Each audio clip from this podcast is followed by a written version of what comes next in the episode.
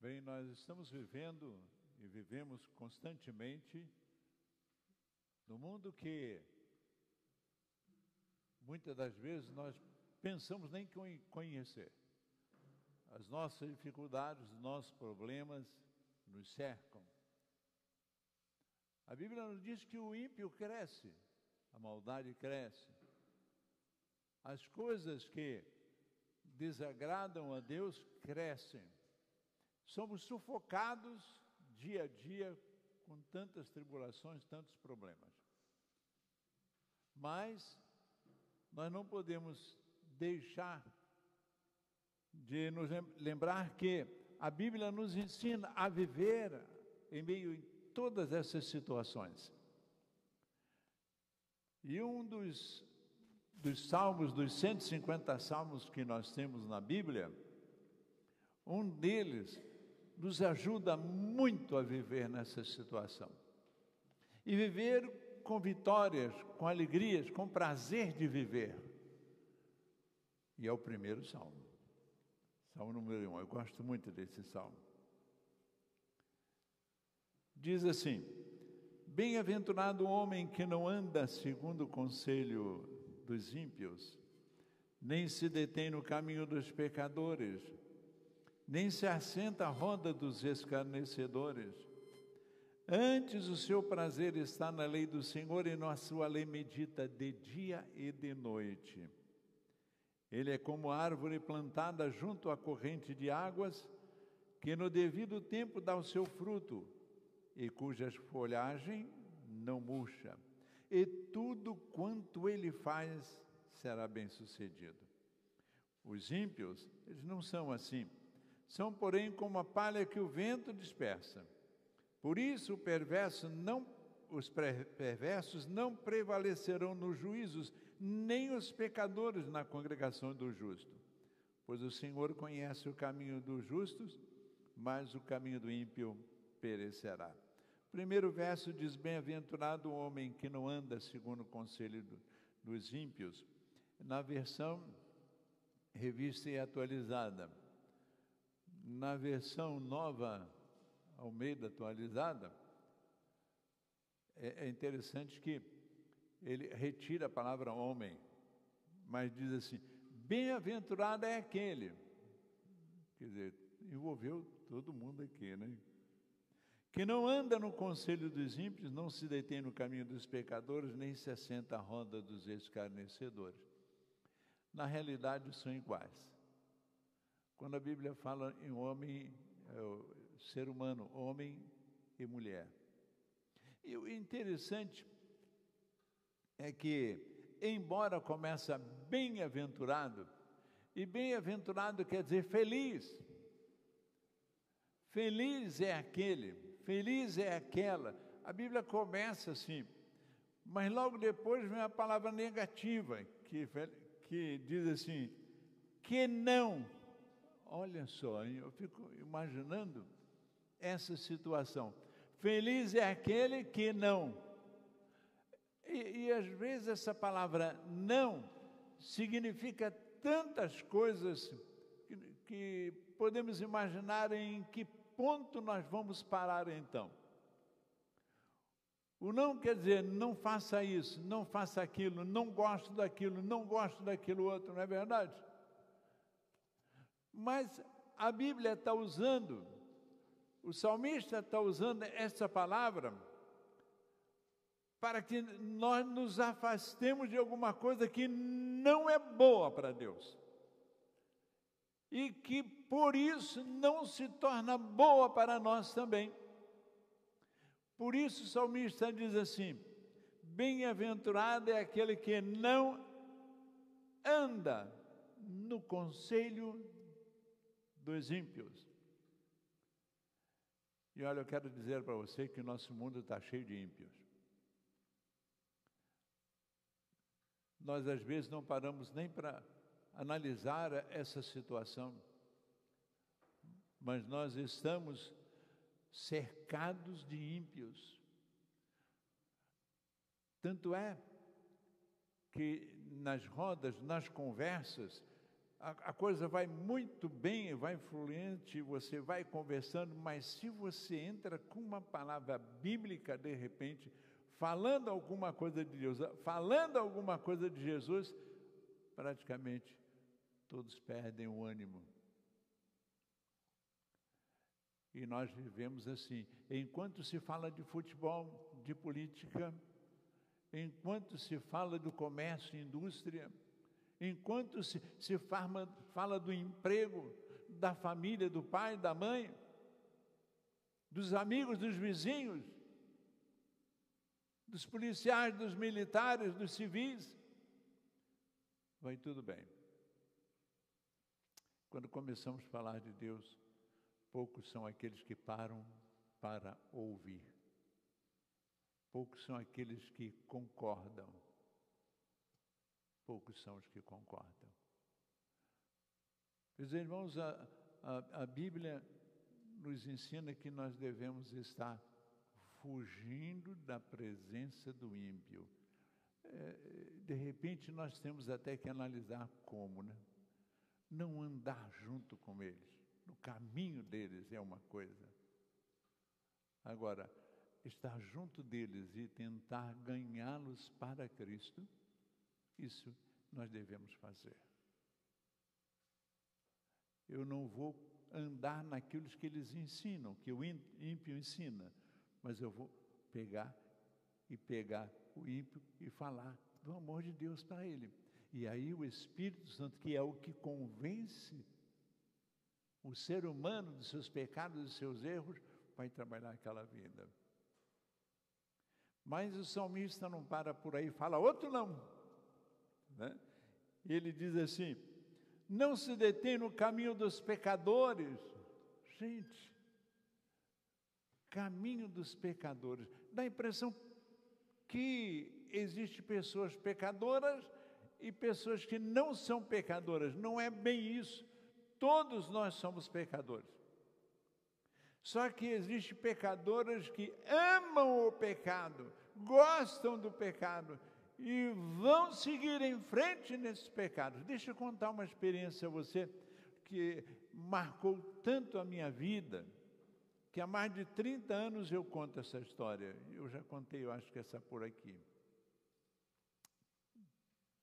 Visitando, acertando uma, uma pessoa, uma família, a, a dona da casa disse assim: Olha, eu sei que a minha vida é uma vida de pecado e que esse pecado que eu cometo vai me levar para o inferno. Assim mesmo que ele falou. Mas eu gosto tanto desse pecado que eu vou continuar. Eu sei que eu vou para o inferno, mas eu vou continuar com ele. Gente, essa definição, essa, esse posicionamento, eu pouco vi na minha vida. E para ser honesto, praticamente não vi mais. Vi algumas vezes logo depois, naquele momento, mas depois não vi mais. Não conheço a situação dessa pessoa, porque eu mudei. Mas tem pessoas que o pecado envolve tanto ela, tanto ela, que ela prefere ficar pecando.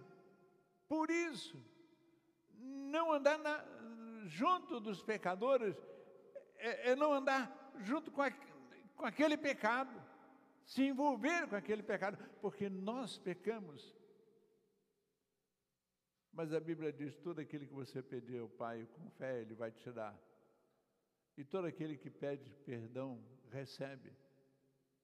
E nós pedimos perdão nos arrependemos daquilo que fazemos de errado e Deus nos abençoa por isso. Não andar junto, não deter nos caminhos dos pecadores, é algo que nós temos que aprender. Aprender. aprender a amar as pessoas, aprender a amar as coisas boas da vida, não nos prender ao pecado. É isso, não, não nos deter no caminho dos pecadores. Mas o salmista ainda fala uma outra, não é um não, mas nem. Não, não e nem. Quando ele diz assim, e nem se assente na roda dos escarnecedores. Olha, gente, tem gente que escarnece do outro, que é cristão, né? Hoje não tem muito essa, essa frase que eu, que eu vou falar, né? Hoje, eu acho que pouca gente ouviu isso.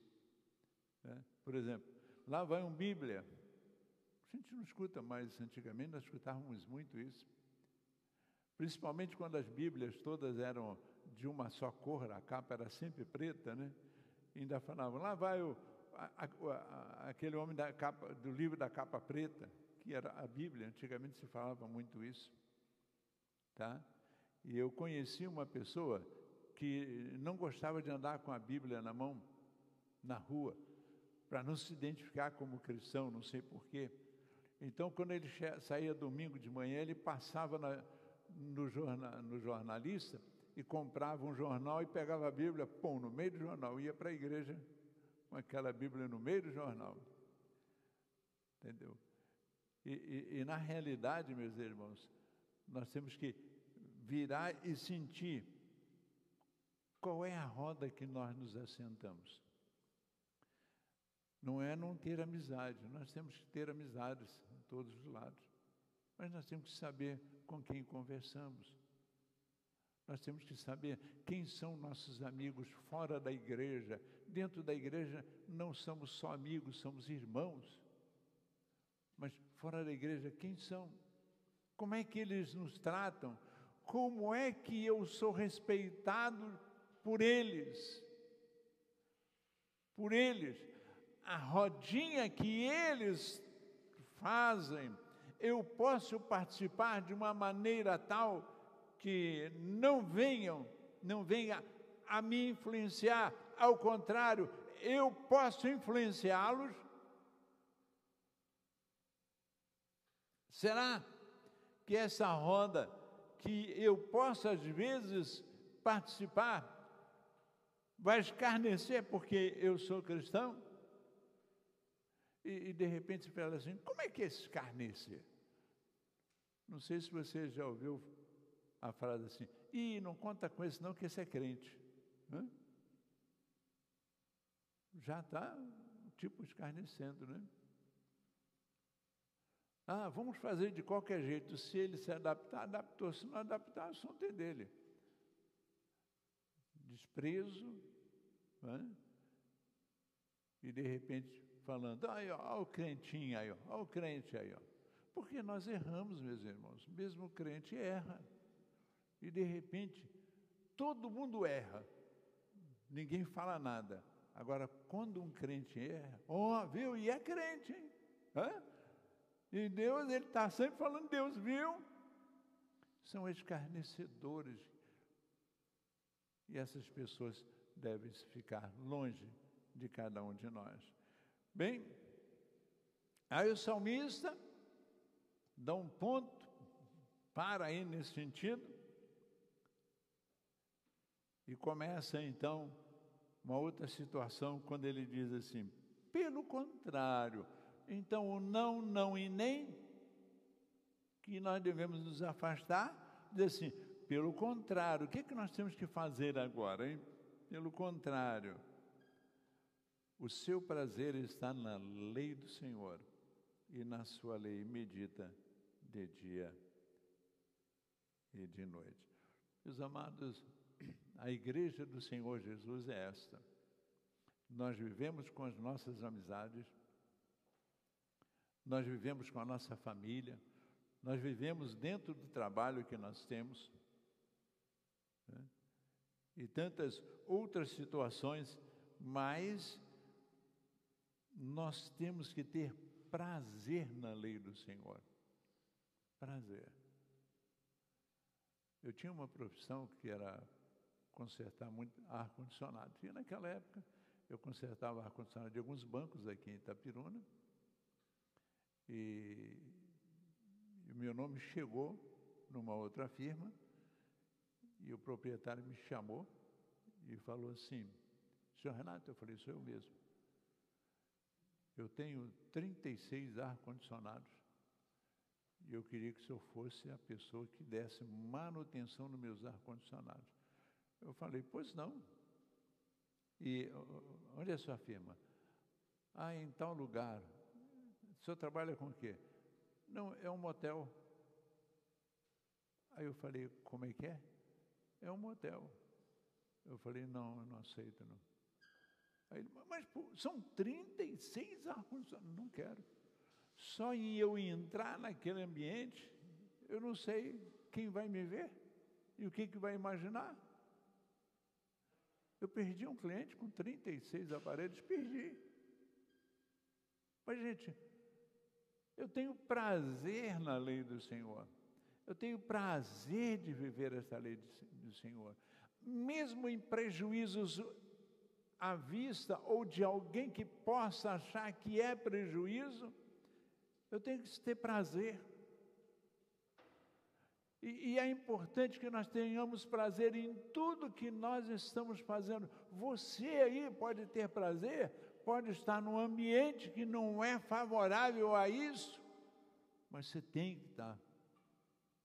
Eu, na minha época, eu pude recusar porque eu tinha condições de recusar. Mas quando não se tem tempo ou situações de recusar, quando nós dependemos do ser humano, do próximo, para uma sobrevivência, eu posso me envolver de tal maneira que, mesmo aquilo que parece errado, eu posso continuar tendo prazer na lei do Senhor. E aquilo não vai, não vai me afetar. Não vai mesmo. Então, tenha prazer na lei do Senhor. Tenha prazer de ir na igreja.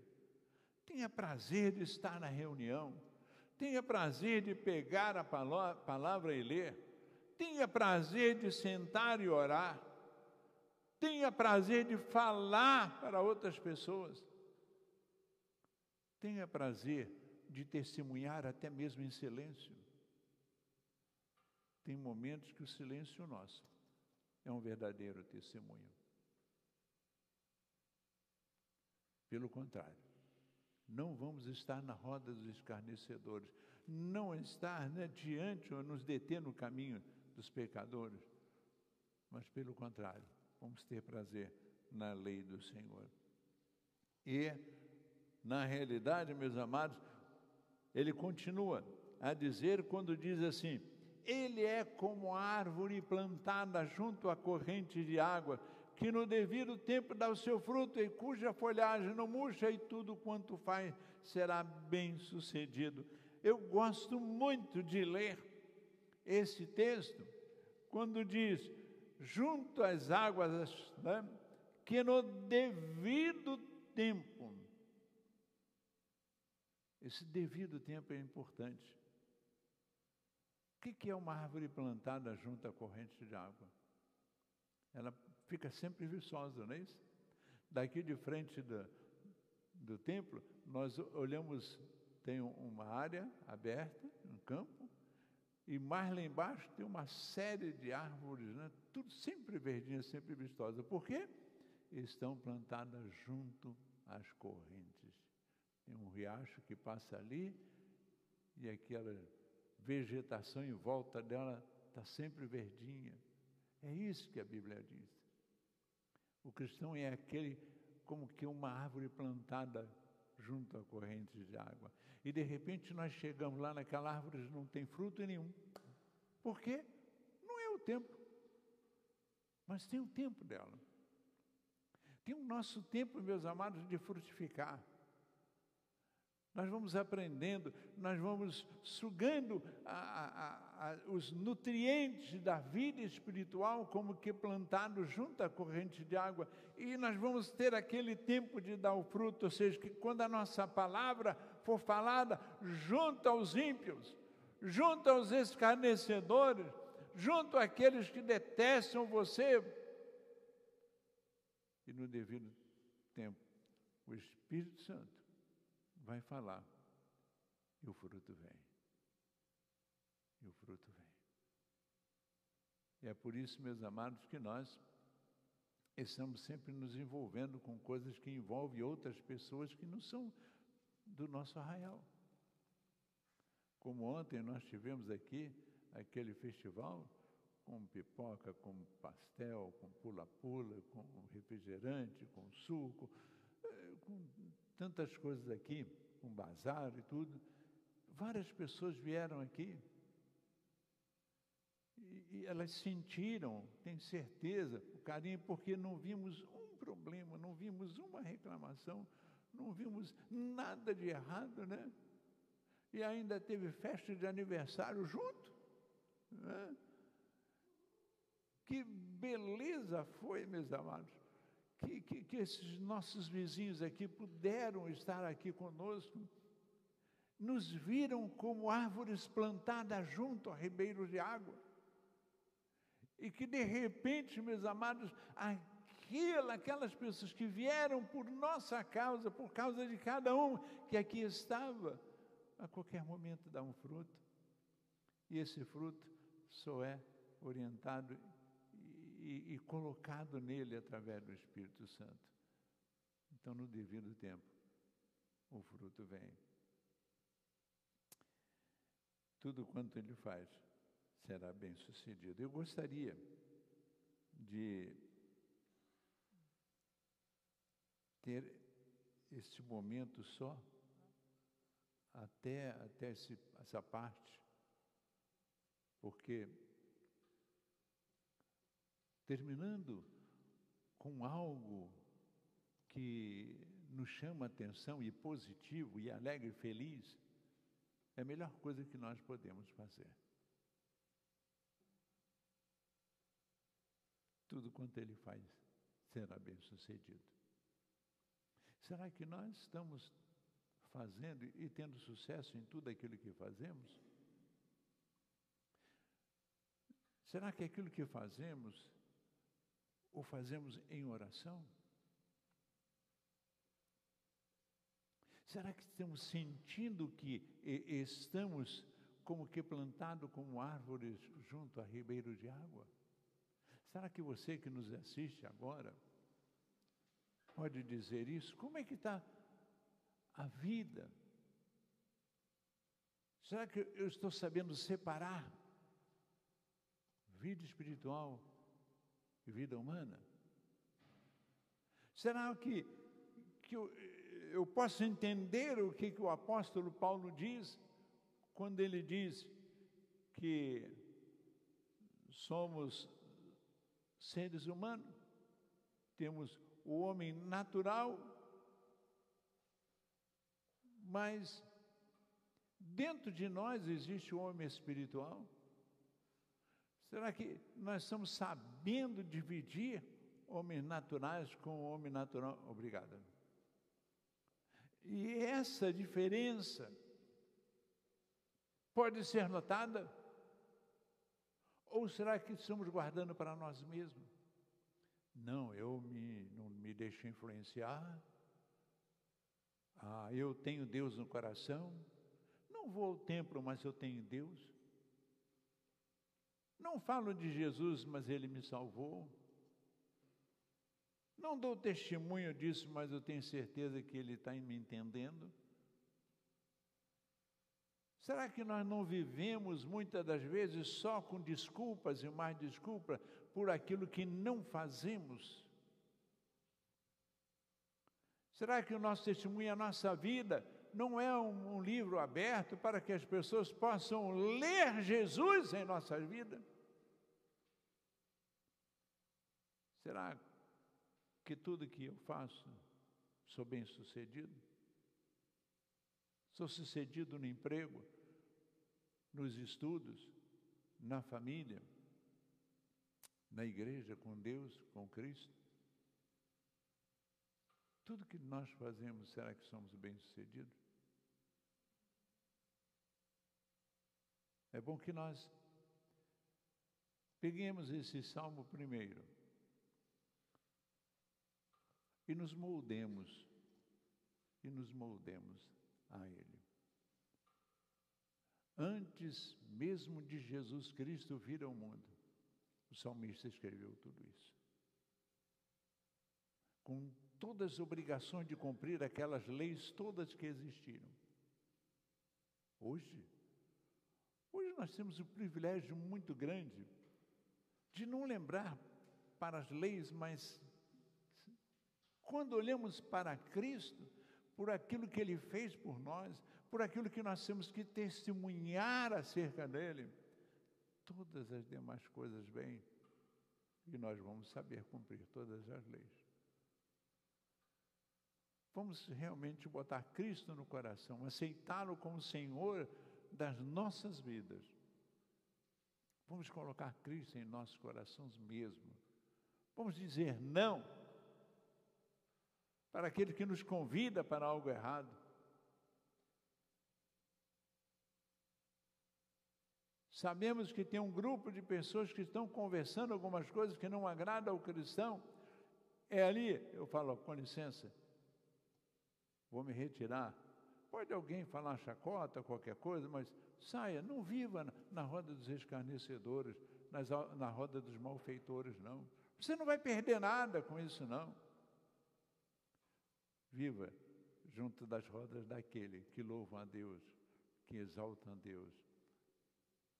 Aqueles que juntos nós vamos realmente fazer uma família, e uma família se ajudam. Uma família faz tudo progredir. A família faz com que tudo seja bem sucedido. A família de Cristo é assim. Somos família de Cristo. Nós aqui que estamos e você que está aí nos assistindo. Venha para a família de Cristo. Vamos ser um em Jesus Cristo. Amém? Senhor Deus, nós queremos glorificar o teu nome nesta hora. Glorificar-te, ó Deus, porque tu chamaste o salmista no passado a Deus e que ele escreveu essas palavras inspiradas por ti para nos ajudar hoje, Senhor. Muito obrigado mesmo. Abençoe a todos que estão nos assistindo agora. Nós não sabemos, Senhor, os problemas, dificuldades, as amizades, o ambiente que vivem, mas tu sabes. Deles poder, ó Deus, de resistir ao mal, de resistir ao ímpio, de se envolver mais com as tuas maravilhas e, por fim, ter Jesus como único e suficiente Salvador. Obrigado e ajuda-nos em nome dele. Amém.